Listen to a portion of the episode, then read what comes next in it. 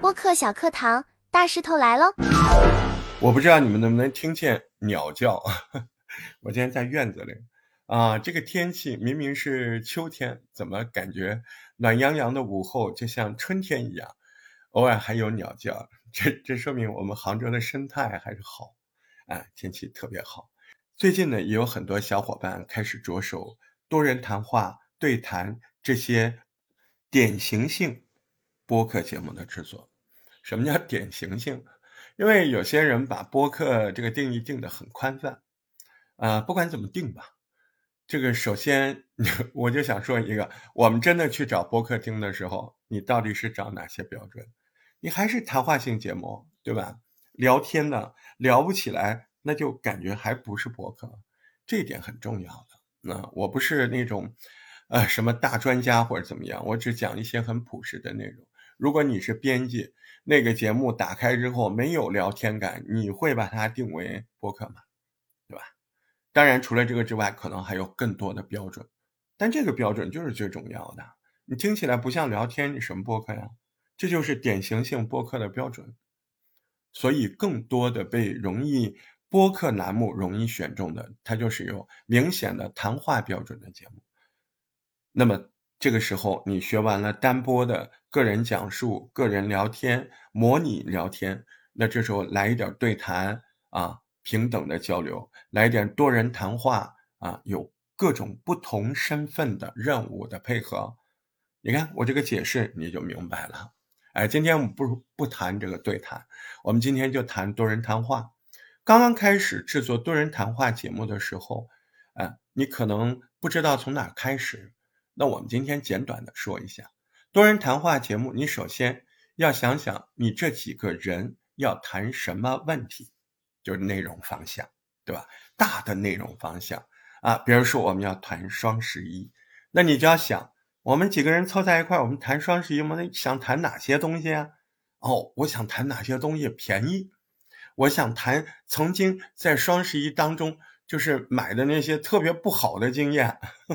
我想谈有些东西还是挺好的。好，把这些问题啊归类记录下来，这就是我们想谈的。哎，那么我们先谈什么，后谈什么？哎，这个时候你就得把它罗列罗列，这些内容它够吗？它哪些放前面更合适，放后面合适？哎，三个人讨论一下。在这个讨论的前后的过程中，你要设想成是一场谈话，啊，这个放前面自然的谈到这个够不够合理？你要考虑这个问题，对吧？由这个想到那个，啊，够不够常规？啊，或者怎样可以非常规？哎，聊得更意趣盎然，这就是你们在准备会里面要注意的。准备会结束之后，应该是不是有一个提纲了？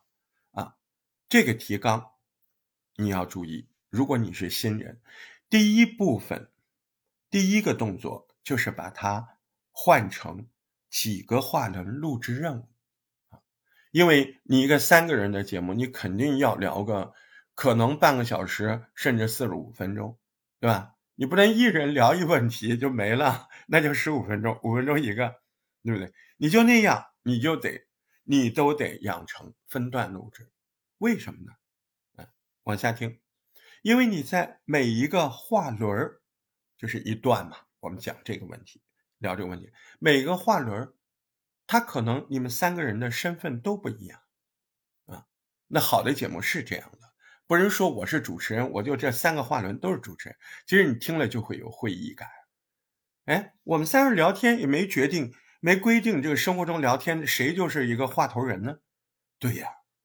你看，为什么有些生活聊天会让人感觉到有媒体感？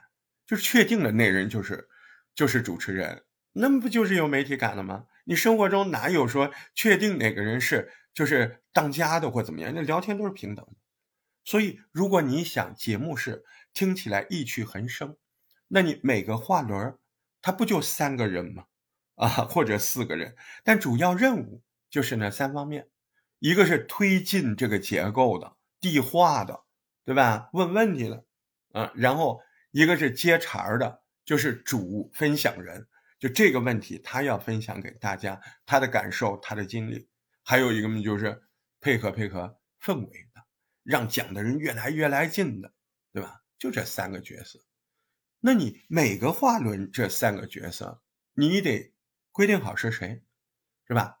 但不是说前面我说第一个话轮的你是推进的，要到下一个话轮就你必然还是不一定。你想灵活，你可以不停的换。那为什么有些人节目听着活他就是这样，他三个身份不停的在换。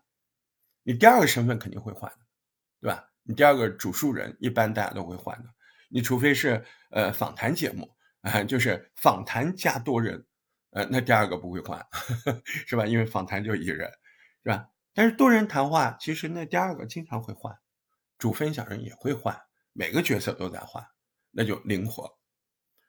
所以第一个问题，你要分段录制，每一段三个角色是谁？第二个问题更重要，在这个话轮当中，你说不是对着提纲吗？对呀，对着提纲开会，不是对着提纲录制，这个千万要注意。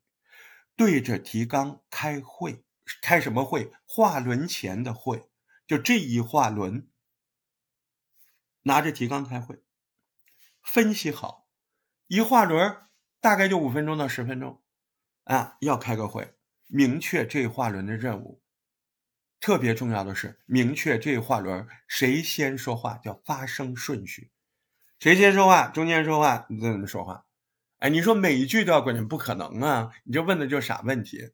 你把前面几句一规定好，人话匣子打开，他就会自然了，是不是？他任务任务摆在那儿了嘛，是不是？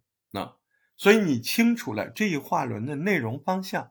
你也清楚了，你在这话轮里面担任的是推进的工作，还是烘托的工作，还是主要讲述的工作？你清楚了，你就你们三个自然就会配合。那你说，那我出岔子，出岔子嘛就磨了，对不对？你就是这个练习要多，你就能够意会到，哎，你在不同角色在这个话轮当中，你要怎么发挥，对吧？而且这么做。你就可以有发挥，因为我们只规定了内容方向和你的身份。你只要是为这个内容方向推进的，你第一遍录的时候可以那么录，你觉得不好，你第二遍可以换一个方法录。只要你是完成这个内容方向，完成你的身份任务，这两方面就可以了内容和你的工作任务，对吧？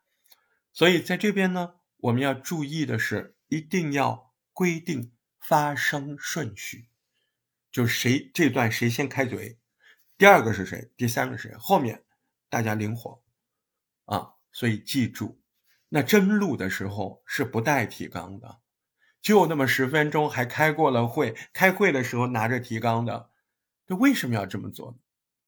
这其实仔细想想很简单啊，讲长了你记不得，对吧？讲长了记不得。就这一画轮的事儿，哎，坐下来研究好啊。那排戏是不是一场一场的排的？拍电影也是一场一场的拍的，就是这个道理。你谁也不是神仙，你一大段你跟你讲你也记不得。你说我要记得吗？对呀，你不记得你怎么能够灵活发挥？你都记不得，你还指望着临场看稿子，你能录出来什么呀？所以怕你记不得，把它分段啊。怕你疑问，怕你混淆，把它分段录制，在每一段之前拿着那个总提纲，把这一段的问题明确好，把这一段的责任任务明确掉，开始，对吧？你说这样录一定会很很有挑战感。对，这样录不但有挑战感，第一，它解决了你记忆的问题；第二，它解决了你灵活发挥的问题；第三，它还解决了你。一遍不成，再来一遍不会枯燥。你如果每一句话你都给它写死了，你第二遍你录，你不是那真难受啊，对不对？所以为什么有些人说录第二遍的时候感觉到难受，是因为你规定死了，你不是规定的内容方向，你是规定的具体语句，你叫人 拍话剧呢，是不是？所以这是播客，播客的精彩就是框定了大概的任务、大概的方向，然后大家。哎，再聊一回，随便聊，对吧？这这这里面就会有意想不到的华彩，这里面也会有哎你在不停的摸索摸索，不停的想我怎么说话才聊得更有趣，这不就练嘛？对吧？练嘴，这个东西呢，不管你大概知道方向，还是说哎你知道所有的精细的知识，这都没有用啊。最有用的是什么？带着这些知识去磨练自己。在整个录制过程中，很清楚自己在干嘛，要评价自己在这一个话轮当中自己的任务完成的到底好不好。你心里很清楚你完成的好不好，你不要不愿意去想，你要勇敢的去给自己评分。啊，我这一轮完成了我推进的任务吗？我推进的精彩吗？非常规吗？啊，我这一轮烘托的好不好？真不真？过不过有没有过火，对吧？这很重要。好，今天就聊到这儿。关于呃多人谈话的播客节目，你有什么想法？呃，或者有什么觉得我讲的不太对的，或者你不明白的，我没说好的，都欢迎留言。聊天人人都会，但把聊天变成节目，我们真的需要商量商量。下回再见。加群加群，小伙伴们。微信搜索“大石头八幺八”，大石头汉语拼音全拼加上阿拉伯数字八幺八，马上打开一个全新世界。